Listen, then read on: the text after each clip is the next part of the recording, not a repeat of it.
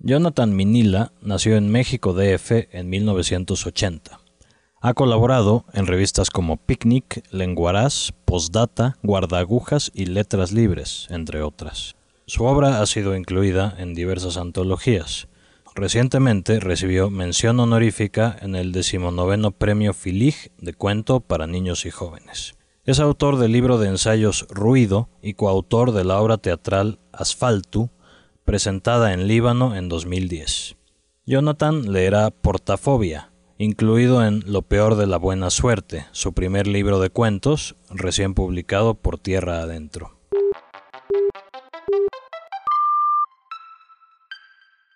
Esto es Primeras Letras, un podcast de letras libres.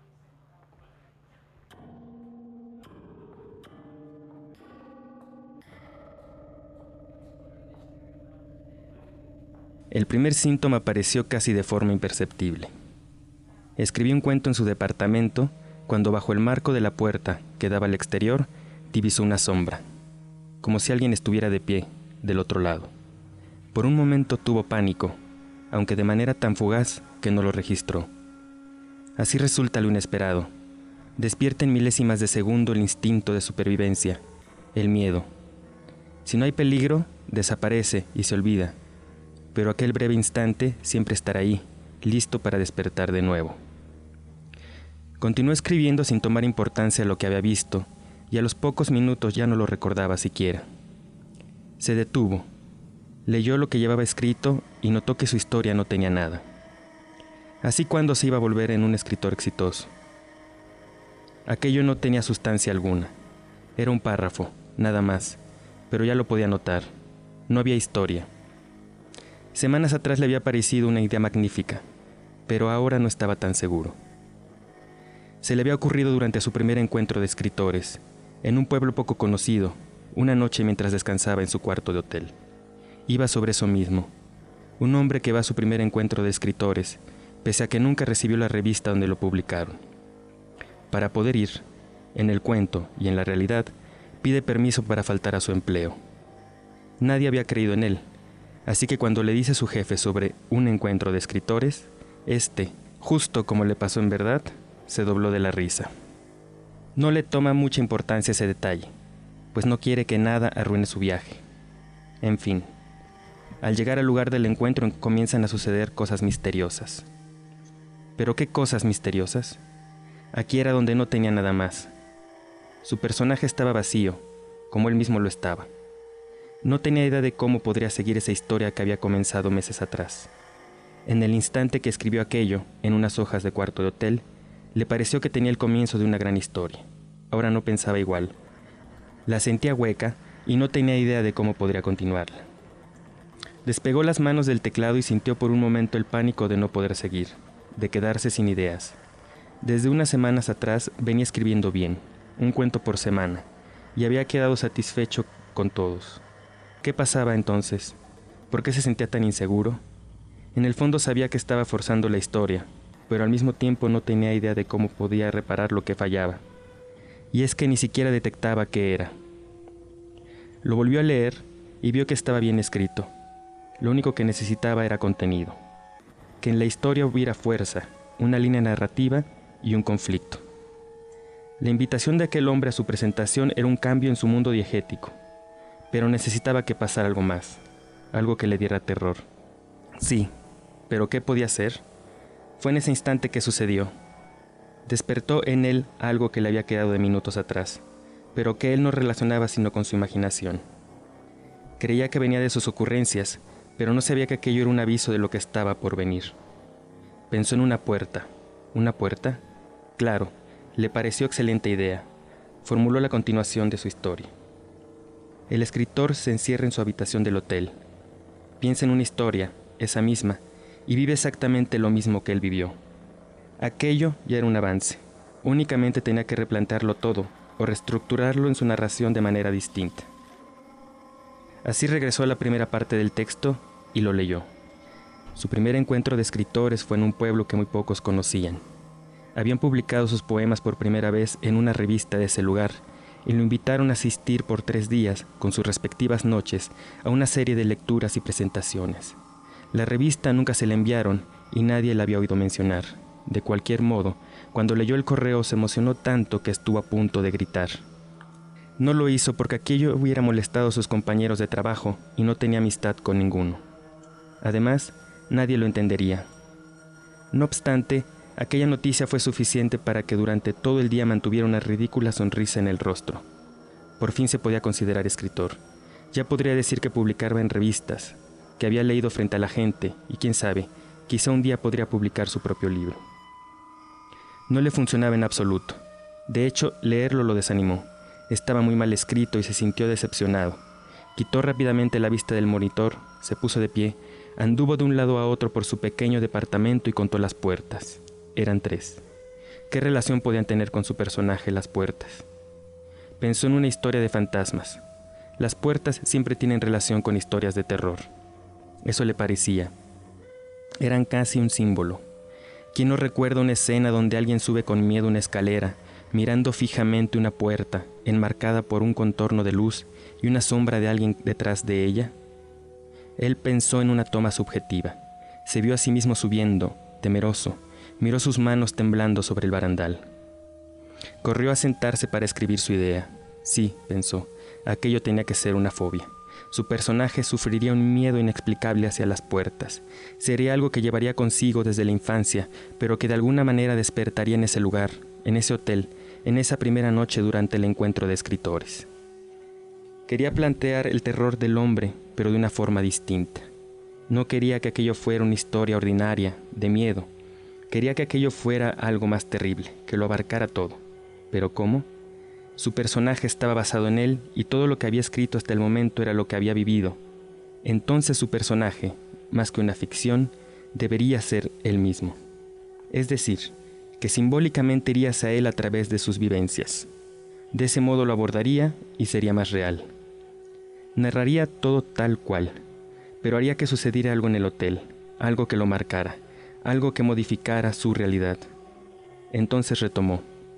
Así, en esa habitación del hotel, a su personaje se le ocurrió lo mismo, que la historia fuera sobre su viaje y que su personaje durante su estancia en el hotel tendría la idea de comenzar a escribir una historia basada en su viaje. He aquí la nueva puerta.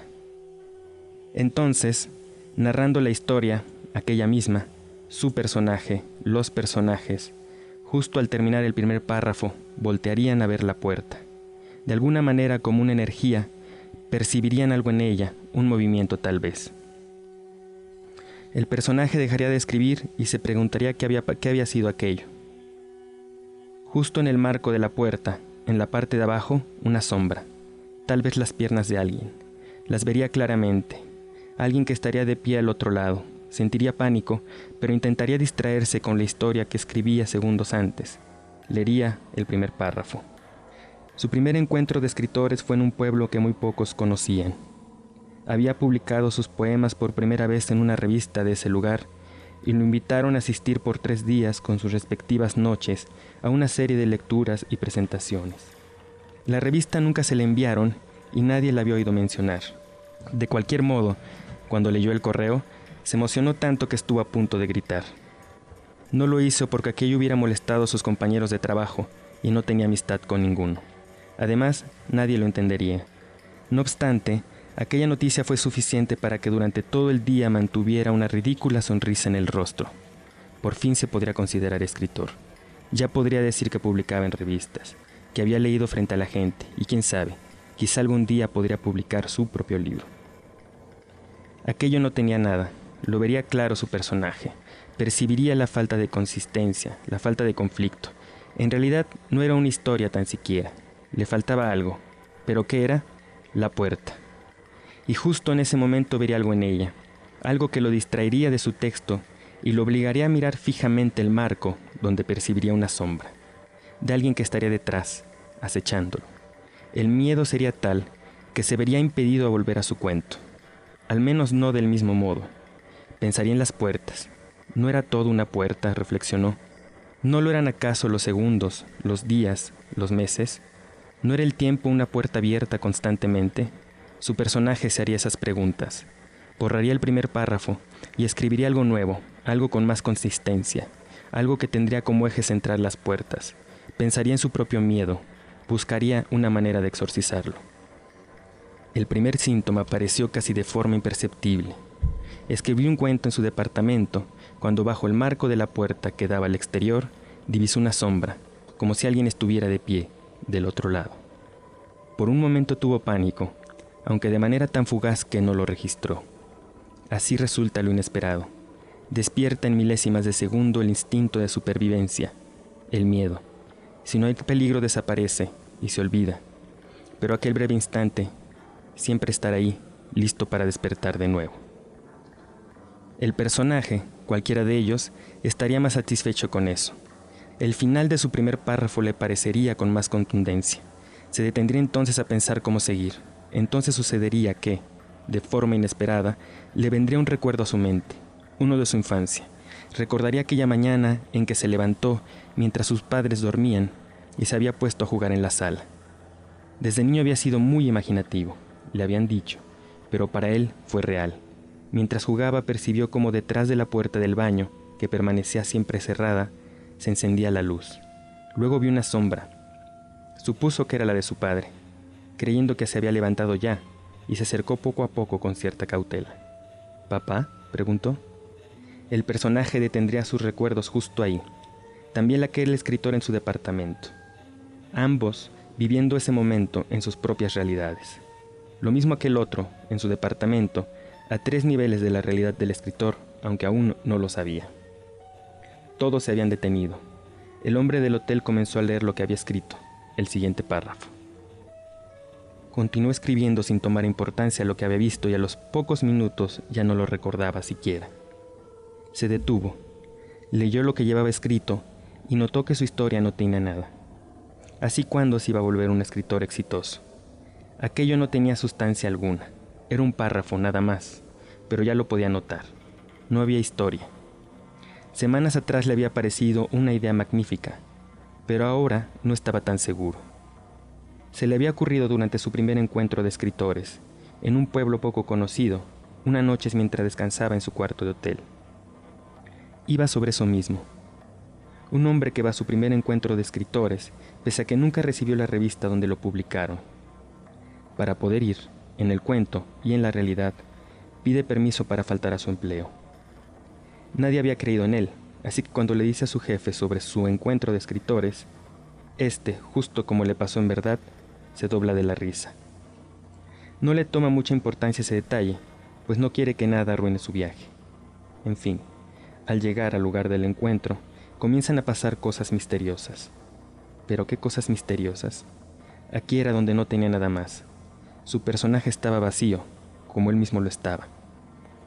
No tenía idea de cómo podría seguir esa historia que había comenzado meses atrás. En el instante que escribió aquello, en unas hojas del cuarto de hotel, le pareció que tenía el comienzo de una gran historia. Ahora no pensaba igual. La sentía hueca y no tenía idea de cómo podría continuarla. Se dio cuenta que a su historia le faltaba algo. ¿Pero qué era? Entonces pensó en las puertas. Su personaje, que era él mismo, pero en el futuro, escribiría su propia historia en su departamento y entonces vería una sombra detrás de la puerta, que le reviviría los recuerdos de su infancia. La primera vez lo negaría todo y comenzaría a escribir una historia, una exactamente igual, que sería una forma extraña de huir. Quizá en alguna parte pondría algo referente a lo que su padre le había dicho alguna mañana. La imaginación puede ser la más terrible de las puertas. Aunque también funcionaba para huir, para perderse. El escritor su personaje y el hombre en su departamento seguirían adelante. Todos seguros de lo que estaban haciendo, escribirían con seguridad una historia sobre puertas, sobre un miedo que había permanecido oculto y que vuelve en la adultez de un hombre mediocre, de un mal escritor. Estaba la puerta y la sombra y el primer momento que resultaba un aviso, hasta que se volvería a repetir.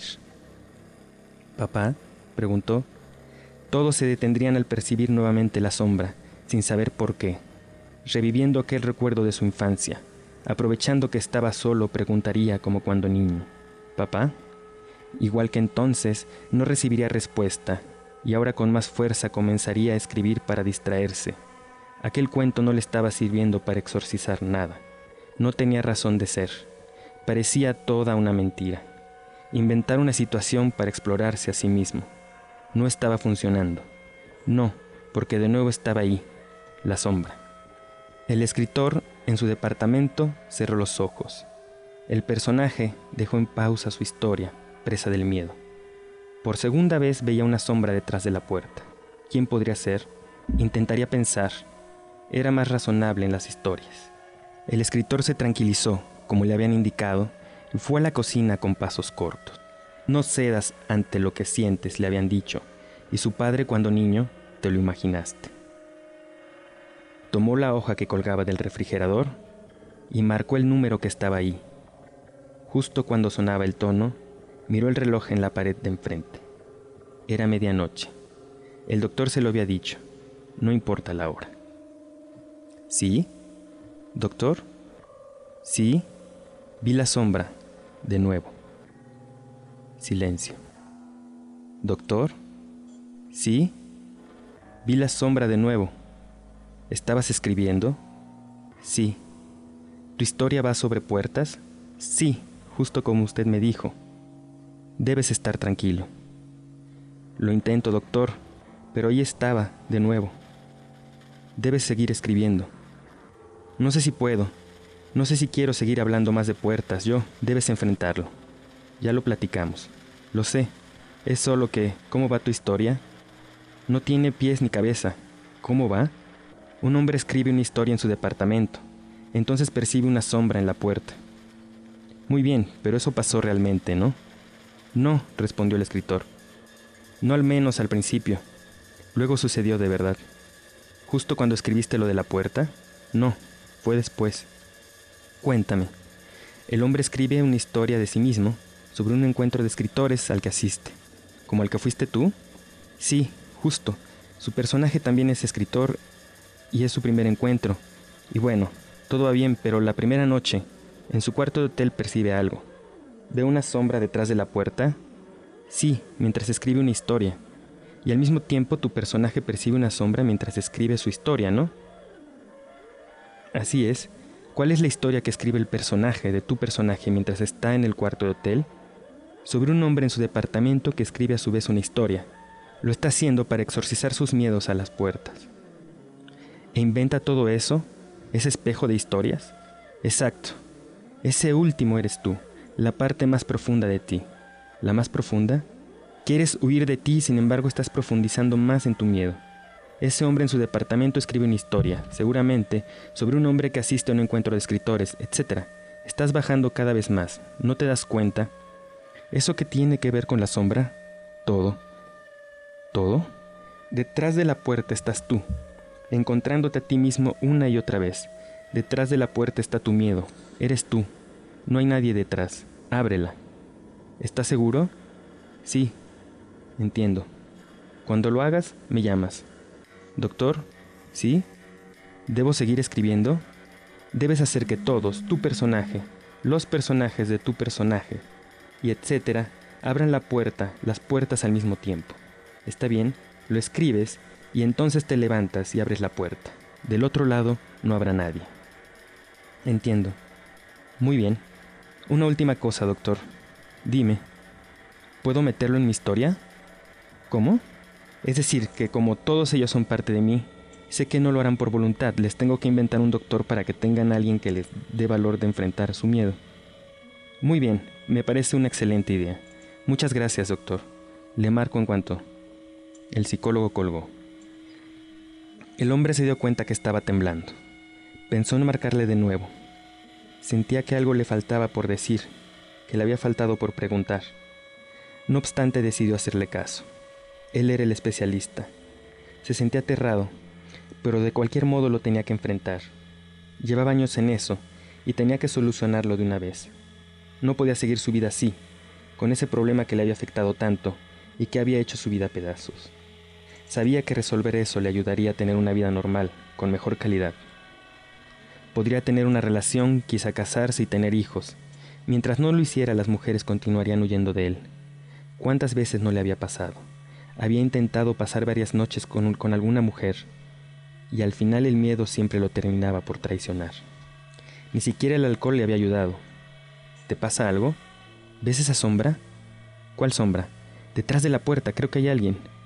Yo no veo nada. En el marco abajo se distingue. Ve a ver. Y jamás tenía el valor de hacerlo. ¿Qué mujer haría el amor con un cobarde? Estaba decidido a que eso no pasaría más. Tenía que solucionar ese problema. De una vez por todas. Cruzó la sala con cautela, evitando la puerta. Se sentó frente a su escritorio y comenzó a escribir. Su personaje levantó el auricular y marcó a recepción. Pidió que lo comunicaran a la Ciudad de México. Su doctor, el psicólogo que llevaba su caso, le respondió sin sorpresa, como si ya esperara su llamada. ¿Sí? ¿Doctor? ¿Sí? Vi la sombra, de nuevo. Su médico, con el que llevaba tratándose desde hacía seis meses para solucionar su fobia a las puertas, le recomendó que continuara escribiendo. Sus personajes, lo mismo que él, necesitaban enfrentar su miedo y abrir la puerta al mismo tiempo. Era necesario que lo hiciera de ese modo, pues estaba huyendo de sí mismo, pero a la vez llegando a la parte más profunda. Era el momento indicado. Él mismo se había llevado hasta ahí y él mismo podría sacarse. El primer personaje colgó y regresó a escribir.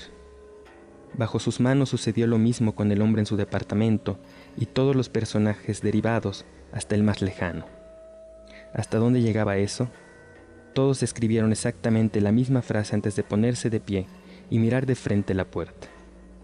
El primer personaje colgó, regresó a escribir y bajo sus manos sucedió lo mismo con el hombre en su departamento y todos los personajes derivados hasta el más lejano. ¿Hasta dónde llegaba eso? Todos escribieron la misma frase antes de ponerse de pie y mirar de frente la puerta. El primer personaje colgó, regresó a escribir, y bajo sus manos sucedió lo mismo con el hombre en su departamento y todos los personajes derivados hasta el más lejano. ¿Hasta dónde llegaba eso? Todos escribieron la misma frase antes de ponerse de pie y mirar de frente la puerta. El último de todos, como los demás, también estaba a pocos centímetros de la puerta, soportando su miedo. Bajo el marco podía percibir la sombra. Por su mente, como por la de todos, pasaban las palabras de su padre. Es tu imaginación. Estiró la mano, tomó la manija de la puerta, la giró y justo en ese momento comenzó a sonar el teléfono. Se detuvo al instante. ¿Qué era aquello? ¿Un aviso? Podía no contestar, abrir la puerta y liberarse de una vez por todas. Pero lo único que necesita un cobarde es un pretexto para no enfrentar sus miedos, y esos aparecen siempre, en cualquier parte, cuando se es uno.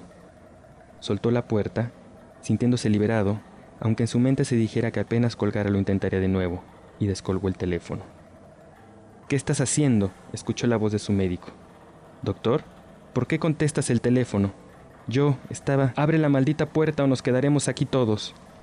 El último de todos, como los demás, sin soltar el auricular, comenzó a llorar. No puedo, no puedo. Cruzó la sala con cautela, evitando la puerta. Se sentó frente a su escritorio y comenzó a escribir. Así resulta lo inesperado. Despierta en milésimas de segundo el instinto de supervivencia, el miedo. Si no hay peligro desaparece y se olvida, pero aquel breve instante estará ahí, listo para despertar de nuevo.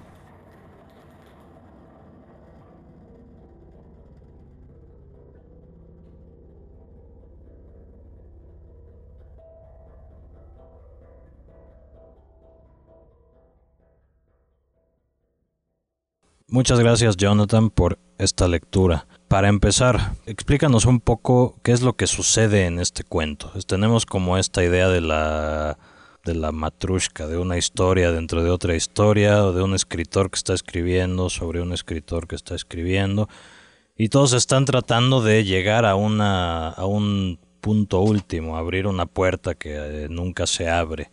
Es una reflexión sobre el origen del terror, es una reflexión sobre el origen de la escritura, sobre qué es. Pues antes que nada, muchas gracias por la invitación. Portafobia eh, surge a partir de, una de vivencias muy personales. Eh, cuando era eh, pequeño tenía una fascinación, morbo, miedo a las puertas casa, a la que llegaba, espacio a la que llegaba, eh, sentía como una necesidad de conocer lo que había detrás de las puertas. Eh, la literatura en general, me parece que los libros, en general, me parecen en sí mismos puertas, puertas hacia, hacia los autores, hacia lo que piensan, hacia historias y hacia el pasado del, del mismo libro, todo lo que conjuga el mismo libro. Cuando estaba escribiendo este cuento ya tenía la idea desde mucho tiempo antes sobre escribir un cuento sobre fobias a las puertas. Empecé a escribirlo y el mismo cuento me fue pidiendo que se hiciera este juego metaficcional. Y me pareció una cosa muy lógica, pues lo que sucede en el mismo cuento, y por ahí, por ahí se dice que el, mismo tiempo también es, es una puerta, cada personaje que surge por ahí son una puerta ellos mismos hacia llegar hacia, un, hacia la parte más profunda de ti, que es como se va creando una, una historia. Por más ficción que vaya siendo un cuento, siempre, o por lo menos yo como, como autor, cuando empiezo a escribir un cuento, siempre exploro y me doy cuenta que a pesar de que estoy inventando mundos y estoy inventando, inventando realidades, siempre estoy explorando muy internamente y surge algo por ahí que es muy personal y pues está ahí el, una, cuestión muy personal de exploración en las puertas de la infancia, pero también hablo de, de otro mm, espacio que me gusta mucho que es la literatura en sí mismo como puerta. Es una cosa que, que enuncias desde los primeros párrafos. Semanas atrás le había parecido una idea magnífica, pero ahora no estaba tan seguro. Por un lado es una dificultad clásica de, todo aquel que ha intentado escribir un cuento alguna vez y que creo que tiene que ver con esto que dices, ¿no? Con esta idea de que al final, pues sí, tal vez lo que hace que una pieza literaria valga la pena sea ese intento de llegar a, algo profundo, a una puerta que está cerrada. Sí, exactamente, y es totalmente real, ¿no? De pronto hay un personaje que está en el cuento que habla sobre, sobre la persona que está escribiendo en su departamento, sobre el autor que está escribiendo en su departamento. Ese persona que está escribiendo en su departamento soy yo, o me imaginaba a mí mismo dentro de esa, de esa historia. El comienzo del cuento que, en realidad vendría siendo eh, modificándose por ahí de la mitad cuando el, cuando el, el escritor de la historia vuelve y, borra el comienzo del primer, del primer cuento, por así decirlo, y, y, pone este, este cuento, este comienzo, perdón, habla exactamente de lo que, pues de lo que yo estoy pasando, ¿no? Porque pues sí, como tú dices, regularmente tienes unas ideas reveladoras sobre cuentos o la idea magnífica y de pronto te das cuenta que no hay mucha... te tardas más buscando la manera de aterrizar esa idea, de esa idea que puede ser que puede ser magnífica, encontrando la respuesta de qué quieres decir con este, con este cuento. El resto del libro sigue más o menos esta tónica de la búsqueda metaficcional, por decirlo de alguna manera. Eh, no, es un recurso que utilice mucho en los, en los otros cuentos, cambia mucho de un cuento a otro. La elaboración del libro no fue, digamos, una cosa planeada tal como producto del libro, sino que se fue haciendo en, el transcurso de los años. Fueron saliendo en diferentes eh, épocas donde tengo diversas obsesiones. El primer cuento, que es Perorata de un desaparecido, habla sobre un hombre que comienza eh, literalmente pues a desaparecer. Eh, yo vivía en ese tiempo, cuando escribí este cuento, vivía en el centro de la Ciudad de México y salía a caminar por ahí, por Juárez. Y había un personaje que me llamaba mucho la atención, que era un hombre que era muy alto y tenía una manera particular de caminar. Un día lo vi con unas muletas, ya no tenía una pierna, y me llamó la atención esto. Seguramente el hombre, a, lo mejor, estaba enfermo de algo, a lo mejor tenía diabetes, digo. Y al día siguiente ya no tenía un brazo y así empecé a ver. Entonces como que, como que yo pensé que, que tenía que hacer una historia con esto. Entonces me quedó, se me quedó en la mente y después este, pensé en, en, un en un discurso, pero cuando ya comenzar un cuento desde la parte final, digamos, cuando ya, cuando ya sucedió todo y el mismo personaje contándote cómo fue que llegó a esa condición. En siguiente estación, que es el siguiente, que es el segundo cuento, parte también de, una, de unas obsesiones, de cosas de la vida diaria. Diario tomo el metro y empiezo, pues, a, empezaba a preguntarme cosas sobre el, sobre el mismo metro, ¿no? Y, parto casi siempre como de la, de la pregunta, ¿qué pasaría si, no?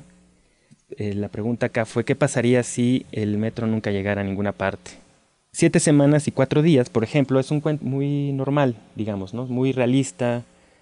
Al final da un giro que pues quizá no se los voy a decir, pero en este cuento cuando lo estaba escribiendo particularmente me costó trabajo porque hay dos personajes, una mujer y un hombre que tienen una relación. Acá la cuestión era como ir, ir luchando un poco contra mis propios prejuicios, porque la, mujer debe tener una personalidad muy de hombre y él muy de mujer. Entonces cuando aunque es un cuento que se lee muy, muy, muy simple, eh, a mí eh, era una lucha personal por muchos prejuicios, ¿no? Quería yo poner la personalidad del hombre como hombre, como creemos que, es, que tiene que ser un hombre muy macho, y a la mujer pues como sumisa y todo, pero lo que la idea es que fuera completamente a la inversa, un mundo que estuviera al revés. Lo peor de la buena suerte, eh, particularmente, pues es el nombre del, es el cuento que da nombre al libro, es un un tipo que está, un escritor otra vez, que está teniendo una relación con un amante, con la que termina, decide no dejar a su esposa por ella y la amante en lugar de, de mandarle una maldición va con una, no sé, con alguna bruja, algo así, y le manda una bendición porque sabe que él no va a soportar este tipo de cosas. Entonces comienza a tener muchísima fortuna, pero él, su vida se sale completamente de control, ¿no? En general, todos parecen tener en común esta cuestión, como esta idea de tomar lo normal y darle algunos giros para volverlo problemático, quizá un poco perturbador. Me parece que es algo que te interesa, ¿no? Como perturbar. sí, me interesa perturbar porque además creo que la vida es un poco así. Justo por eso fue la elección, además de, del título, digamos, que el título, que el título de este cuento este, fuera como la matriz de todo el libro, porque la vida es un poco así, de pronto estás, estás muy normal y, tu vida se vuelve un poco caótica todos los días. Digo, no suceden estas cosas tan extremas, pero sí pasan cosas extrañas, ¿no? Como que de pronto el, un día empiezas a perder las llaves y al mismo tiempo dejar la llave del gas abierta y luego, o sea, es una cadena de, de, de destrozos ahí muy, muy extraña. Pero también no nos damos cuenta que, mientras no suceden estas cosas estamos siendo afortunados o estamos teniendo buena suerte, digamos, por decirlo algo. ya no tenemos la mala suerte. No la percibimos hasta que no, hasta que no se pierde. Y todos los personajes en este, en este libro van sufriendo estas cosas, que es lo, que es lo más normal. En realidad creo que la cuestión de la buena suerte es un instante muy breve que no logramos, que no logramos percibir hasta que no sucede algo algo extraño. Este cuento de lo peor de la buena suerte fue como el punto de partida para integrar todos estos cuentos o cómo fue que ya al momento de armar el libro escogiste? Escogí eh, cuentos que tuvieran, digamos, como obsesiones similares o temáticas similar, similares, ¿no? Fue una... Eh, suelo escribir mucho no, no, significa que todo lo que escriba sirva. Entonces la selección pues fue leer cada uno, ver que tuvieran obsesiones similares los personajes. Luego se reescribieron algunos de los cuentos, se cambiaron finales, ya, en el proceso de la edición fue un trabajo duro y rápido. Y cuando fue la, cuando fue la cuestión de ponerle un título, pues no, ni, lo dudé, ya estaba, el título ya estaba desde el principio, ¿Cómo empezaste a escribir? Pues se fue, se fue dando poco a poco. Eh, yo estudié ingeniería en sistemas, no estudié nada relacionado a las letras. Eh, una cosa me fue, me, fue, me fue llevando a la otra. Al, parecer ya tenía como inquietudes de leer, desde que no sé, tenía como 15 años, estaba, estaba leyendo. Y en algún momento sentí como, eh, pues no sé, es como una reacción muy, muy normal quizá a lo mejor no a todos les pasa, pero si estás leyendo y ya tienes esa inquietud, pues empieza a hacer unos ejercicios bastante malos, que espero que ya estén perdidos por ahí, de, poesía, luego intenté escribir teatro. Eh, ahora que mencionabas Asfalto, por ejemplo, eso es una obra de teatro, pero no seguí por allá. Este, empecé a escribir cuentos, vi que era como lo que a mí se me daba un poco más también por esta dispersión. He intentado hacer muchas otras cosas más, pero eso es todo. Después estudié una, un diplomado en, guionismo y digo, tomé algunos talleres así, pero casi todo ha sido muy autodidacta. Realmente la práctica es lo esencial. Dices que escribes mucho. Pues diario es, un laboratorio en, mi, casa de estar haciendo experimentos y echar palabras y todo. Por ejemplo, pues justo el, cuento que leí es un resultado de un, de un experimento de, cosas que me, que me obsesionan, ¿no? Un poco airiano el experimento, ¿no? Esta cuestión metaficcional. Exactamente. Sí, fue una, fue, fue una referencia que tenías o, en, qué, o en qué estabas pensando como referente. Pues eh, quizá más en... Sobre todo por la repetición de, de, un instante que como que no avanza tanto, pero que, que en realidad te va contando algo algo, a pesar de que parece que no, estás, que no, está, que no está sucediendo mucho, eh, Farabef de Salvador Elizondo, por ejemplo, que es una de, de, las, de las influencias.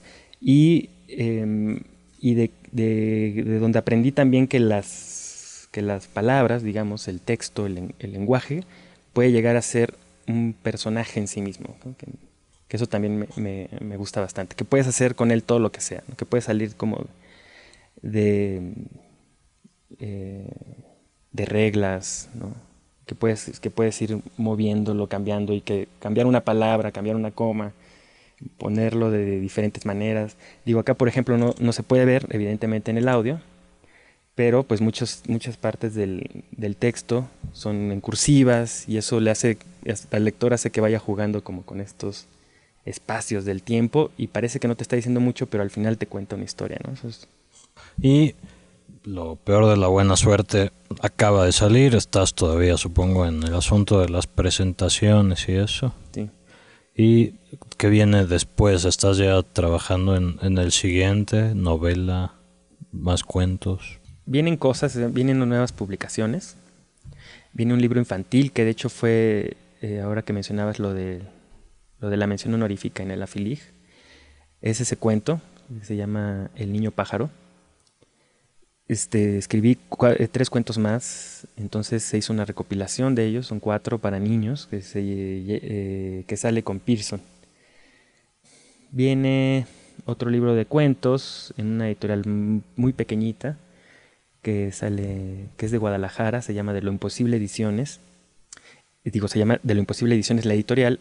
Yo, el libro se llama Imaginarios, que este, son cuentos todavía más viejos de, que esto. Eso me va a ser un poco extraño porque parece que estoy yendo como a la inversa, así, hacia el centro de mí mismo.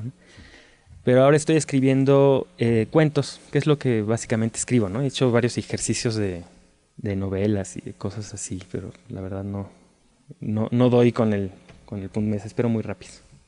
¿A ti te resulta más fácil el cuento? Completamente, sobre todo por esta, esta velocidad, esta, este velocidad en los temas, ¿no?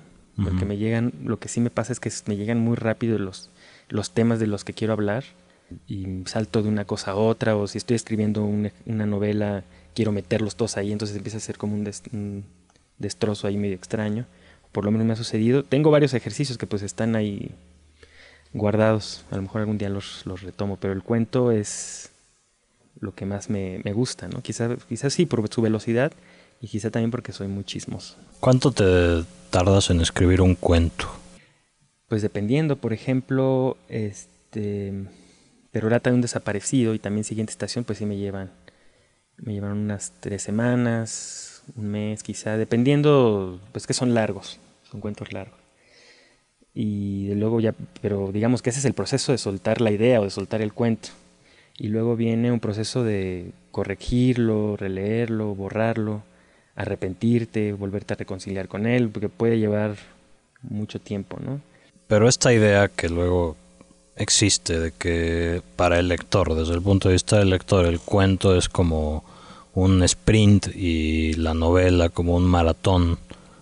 No sé, para el escritor necesariamente es parecido. A lo mejor el cuento también puede ser un maratón de escribir. Pues el cuento es un maratón, justo es un gran maratón, ¿no? porque este, tienes que estar encontrando las, las rutas para, para, llegar a la meta y luego te, tardas más, es más fácil de quizás seguir un camino en, este, en línea recta que estar buscando como otras rutas para llegar sin que cuentes más de lo necesario. ¿no?